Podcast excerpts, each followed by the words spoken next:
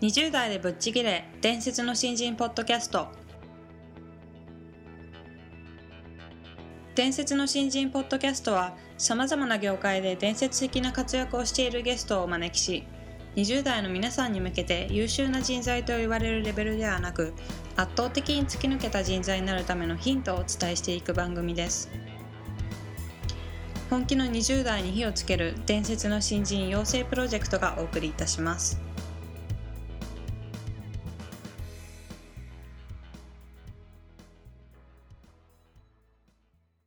皆さんこんにちは。20代でぶっちぎれ伝説の新人ポッドキャストへようこそ。ナビゲーターの戸谷香奈です、えー本日から放送作家そして PR コンサルタントの野呂栄志郎さんをゲストとしてお迎えして番組をお送りしていきたいと思います、えーそれでは早速野呂さんの経歴の方を簡単にご紹介させていただきたいと思います。野呂栄志郎さんは学生時代より学生企業メルブレインズに所属し三菱電機の学生向け製品の企画開発宣伝に携わります。大学卒業後は出版社を経て日本テレビ「天才たけしの元気が出るテレビ」で放送作家デビュー。その後も「鉄腕ダッシュ」「奇跡体験アンビリバボー」など数多くのヒット番組を生み出してきました。放送作家として活躍する中で高視聴率を狙い戦略を練ることとコンサルタントとして企業の商品をヒットさせる手法に共通点を見出し PR コンサルタントとしても活動を開始。これまで数多くの大手企業外資系企業のコンサルティングを担当し成功に導いてきました。終わらす技術スッキリ仕事術や新刊の毎日丸抜チェックするだけ。なぜかお金が貯まる手帳術などの著書でも注目を集めています。というあのおそらく野呂さんのような経歴をお持ちの方は日本中探しても他にいないのではと思ってしまうほど、えーユニークな経歴をお持ちの方なんですけどもあの著書やブログを拝見させていただいても発想や考え方が非常に豊かで私も毎回楽しませていただいているので今回から4回にわたってお話を伺えるということで私も非常に楽しみにしていますはいそれでは野呂さんどうぞよろしくお願いしますあよろしくお願いします。えー今回はチャンスの引き寄せ方が違うというテーマでお話ししていただこうかと思うんですけども、はい。あの野呂さんはこれまで放送作家としてまた PR コンサルタントとして、うん。本当にたくさんのあのチャンスを引き寄せてきたというかあの、うん。まず放送作家としてもたけしさんの番組を制作されてその後コンサルタントとしても、うん。本当にあの大手企業ですとか外資系の企業の,、うん。あのコンサルをされてきてものすごくチャンスを引き寄せてきたのかなっていう印象を受けるんですけどもそのチャンスを引き寄せるにあたって心がけてきたこととかって何かおありなんですかね？あの例えばはい、常にそうなんですけど人の3倍ぐらいいるとなんとかなるなとか5倍ぐらいいるとなんとかなるなっていう感じなんですね。普通の人って例えば年にそんなチャンスないよなとかって思うけど試合の数がチャンスの数だと思ってるんですね、なるほど。なのはい。で、できる限り試合に出ようと思うんですよね。なるほど。それで試合に出たらなるべくバットを振るっていう、うーん。そう見てたらさせいぜいフォアボールになる確率ってすごい低いじゃん。そうですね、うん、それよりなんか打っても打ってた方がまだそれでも3割4割取れたりするから、はい。そっち狙ってた方がいいかなとは常に思っていて、はいそれでまあ学生じゃなくてそのね放送作家になった時もなるなる時もとりあえずまあみんながね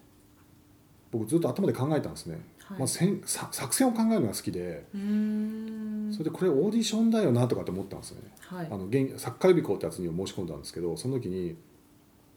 1週間に1回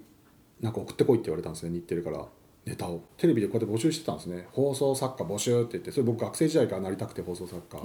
それでフジテレビ受け受けたことあるんですけど落っこちちゃって。うん。それでその後に放送作あの放送作家になりたいなってぼんやり思ってたらある日こうやってテレビ見たら放送作家募集って書いてあったから、はい。これは送ろうと思ってその日から送り始めるんですけどその作戦考えて普通のやつは1回しか送らないよなと思って。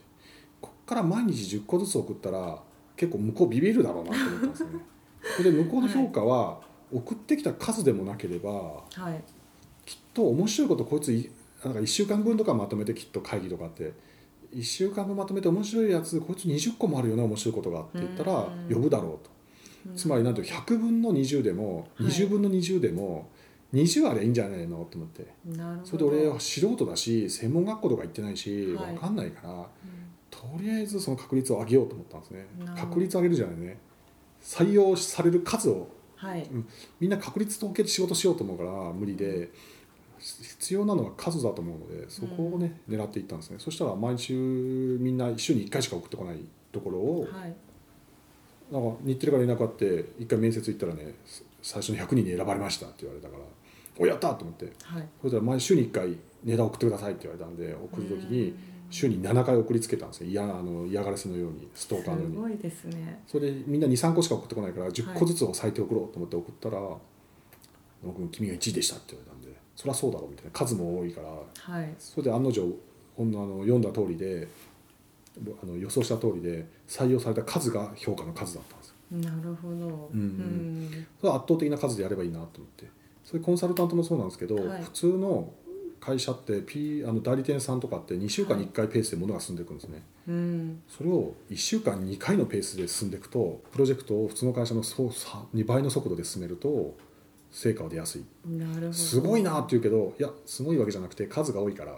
バッターボックスに立ってる数が実はそれを気が付かせないっていう感じなんですよなるね。ほど。数をこなそうと思ってもなかなか、うん私のイメージですけど、うん。放送作家とかってなるとこうすあのストーリーだったり、うん何か番組のうん。構成を作らなければいけないわけじゃないですか、そういうアイディアを出すものって次から次へと出てくるものだったんですか？それは訓練もあるけど、僕もったいない病なんですよ。昔からすっごいせこくてですね。あお金の使い方出てこないですね後で。あの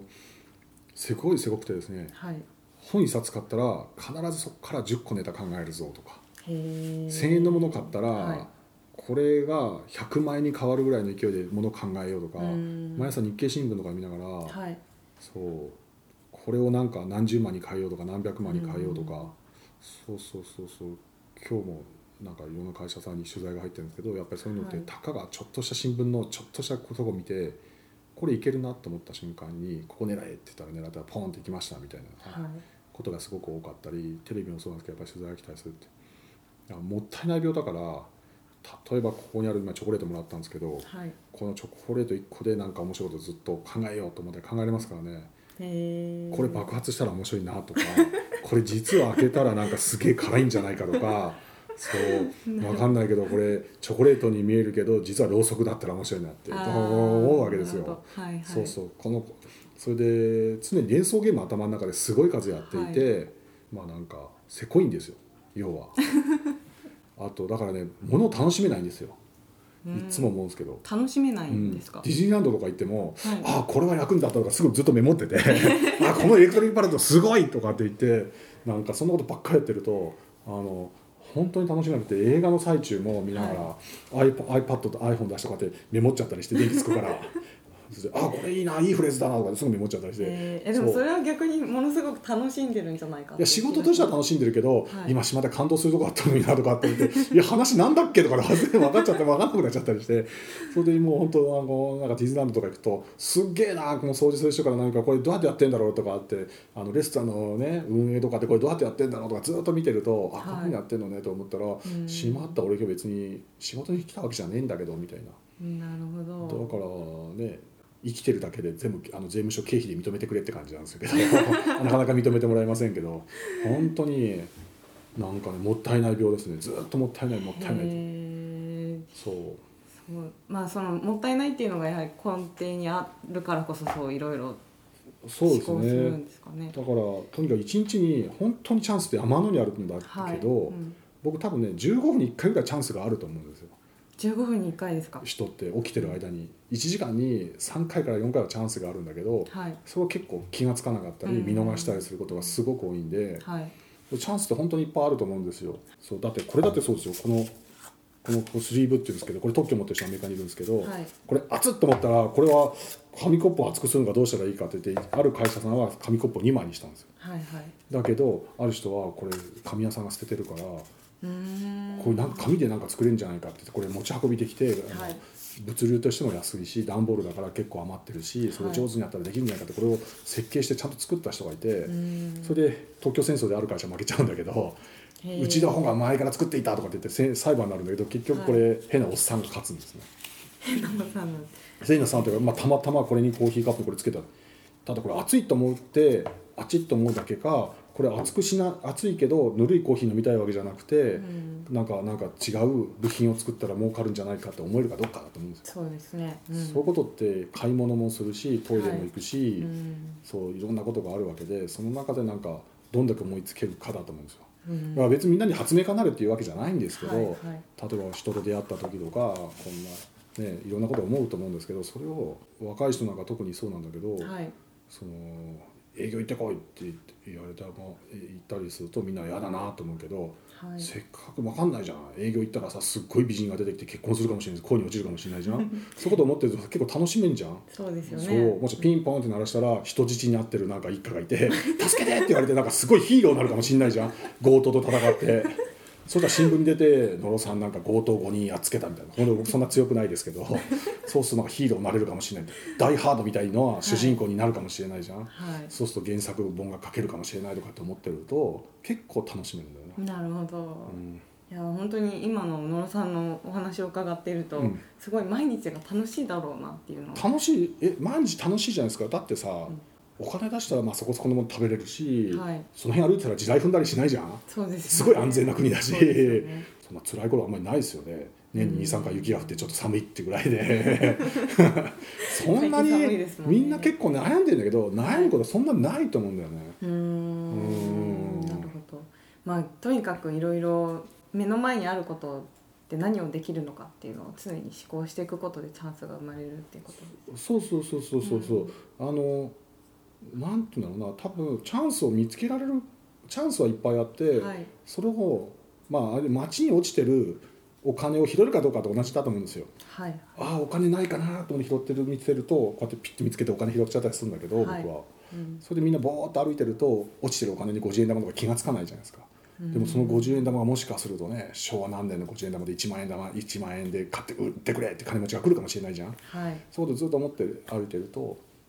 そうあのチャンスはいっぱいあるんですけどだからよく僕フェイスブックでいろんなこと書いてるんですけど「野呂さんめちゃめちゃ芸能人になりますよね。今日もあったな」なんかすごい美人な女優さんに会ったんあですけど、そうなんですか。そう。だって美人いないかなってずっと考えて歩いてると あ美人だって思ってみてあ芸能人だと思ってあこの人女優さんだとかすぐピンとくんだけどみんなどうやって知り合うわけとかって言うと知り合うっていうかずっと思ってるからなノリにと思って。あー常にこうこうなりたいとかこそう。うありたいっていうのを思考してるっていうこそうそうそうそうそうそうそうそう。まあなんかずっとチャンスないかなと思ってるとチャンスはい。っぱい見つかるようになると思うんですよね。とうんなるほど、うん。いやなんか本当にあの野呂さんの今のお話を伺っていて今大変ご活躍されてるえ背景っていうのがいやいすごくよく。やあのまだまだあのじあの自分の人生なんか多分10分の1ぐらいしか活躍してないんでまだまだ。あそうなこんなのんですね全然いやー本当にあの楽しいお話をありがとうございました。がとうございました。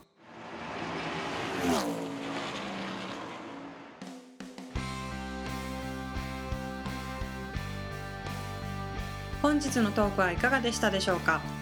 伝説の新人養成プロジェクトのホームページおよびに Facebook ページでは新人時代を誰よりも早く駆け抜けるためのヒントや講座情報など日々更新していますのでぜひ一度ご覧ください検索キーワードは伝説の新人です。また集英社より出版されている伝説の新人20代でチャンスをつかみ突き抜ける人の10の違いでは20代のうちから身につけておくべき習慣について分かりやすく解説しています。ぜひ皆さんも突き抜けるための思考や行動習慣を新人時代の今にこそ自分のものにしていってください。